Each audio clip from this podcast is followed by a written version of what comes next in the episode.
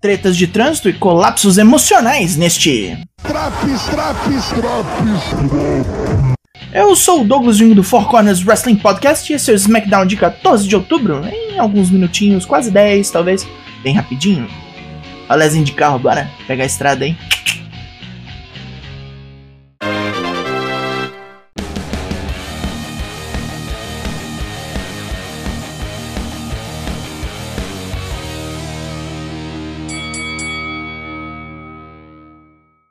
Antes de começarmos, vemos que rolou um acidente de carro fora do local, onde Karen Cross e Scarlett foram atingidos por Drew McIntyre, que desce de seu veículo e corre para bater no inimigo com a porta do carro.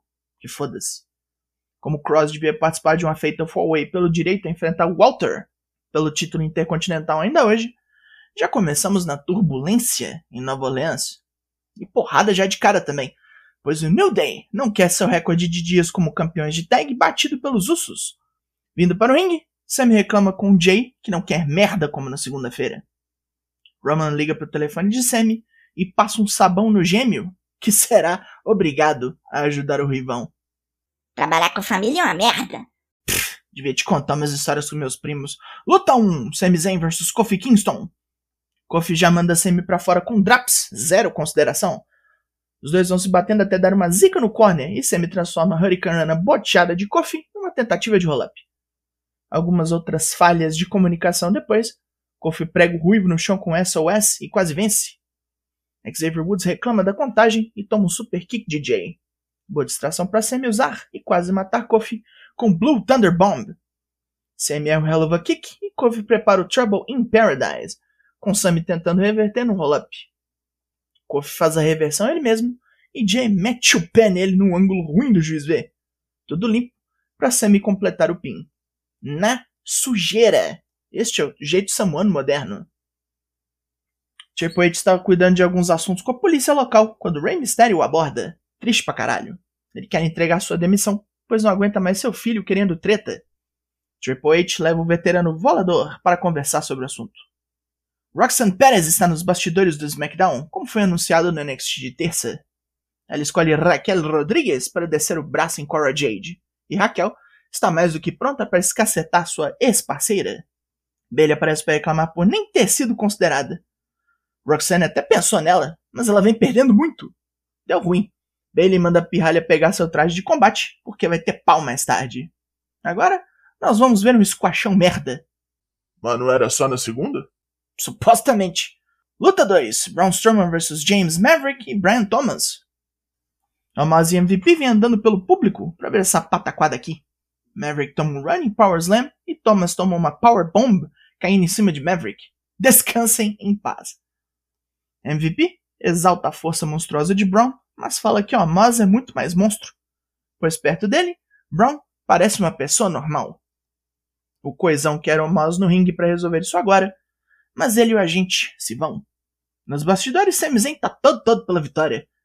Jails quer créditos por ter ajudado, mas Sami não reconhece seus esforços. Soul Sikoa diz que nem viu, porque estava se preparando. Jay vai reclamar, mas é cortado por Sami, que diz que o momento agora é todo de Solo, que vai matar outros três trouxas e ir atrás do ouro. Modeletes espancados agora. Luta 3, Ellen Knight vs Mansoir. Knight quer mostrar serviço e desce o braço em Mansoir, mas é freado por uma distração de Maxime Dupree. O Modelete dá um golpe baixo no cara e vem com um DDT. Knight ataca com um neckbreaker aéreo e joga Mansoir para fora do ringue. Mas também tenta uma distração e morre num Draps, enquanto Knight leva o panacão da moda de volta pro ringue e termina com Blunt Force Trauma. Fim de papo. Depois da luta, Knight detém os aplausos do público, não precisa de um bando de nerd ter tudo falando seu nome. Depois de toda essa bobajada de modelos, ele está finalmente de volta ao jogo e o elenco todo do SmackDown que se ligue, porque ele está vindo atrás de todo mundo. Yeah! Mais uma reprise do retorno de Bray Wyatt. Se você ainda não viu, provavelmente é porque não quer ver. Hora daquela luta de trios. Luta 4. Damage Control vs Raquel Rodrigues, Roxanne Perez e Shotzi. Roxy leva um sacodes de Dakota Io, mas devolve porrada nas duas e se lança num suicide dive contra Bailey. Shotzi entra e toma um tiro de meta de Dakota. E Raquel vem e amassa todo mundo, que foda-se, o tamanho das costas dessa mulher, bicho. Ficam só Bailey e Roxy, que trocam porradas loucas até a chefa da Damage Control pregar ela no chão com Bailey to Belly. Ela sobe nas cordas para um cotovelão voador, mas Roxy atira de lá para mais trocação. Bailey prepara o Rose Plant, que vira um roll-up de Roxy revertido pela adversária. Aqui não, novatinha, ainda não.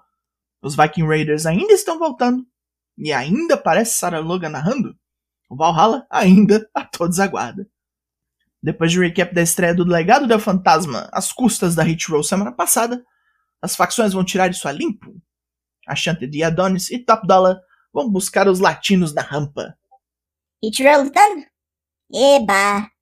Luta 5: Legado del Fantasma vs Hit Roll. Top Dollar ataca Cruz Del Toro enquanto Santos Escobar puxa Adonis do canto do ringue e joga nas escadas. A distração não para por aí, pois Elina Vega voa em Bifeb.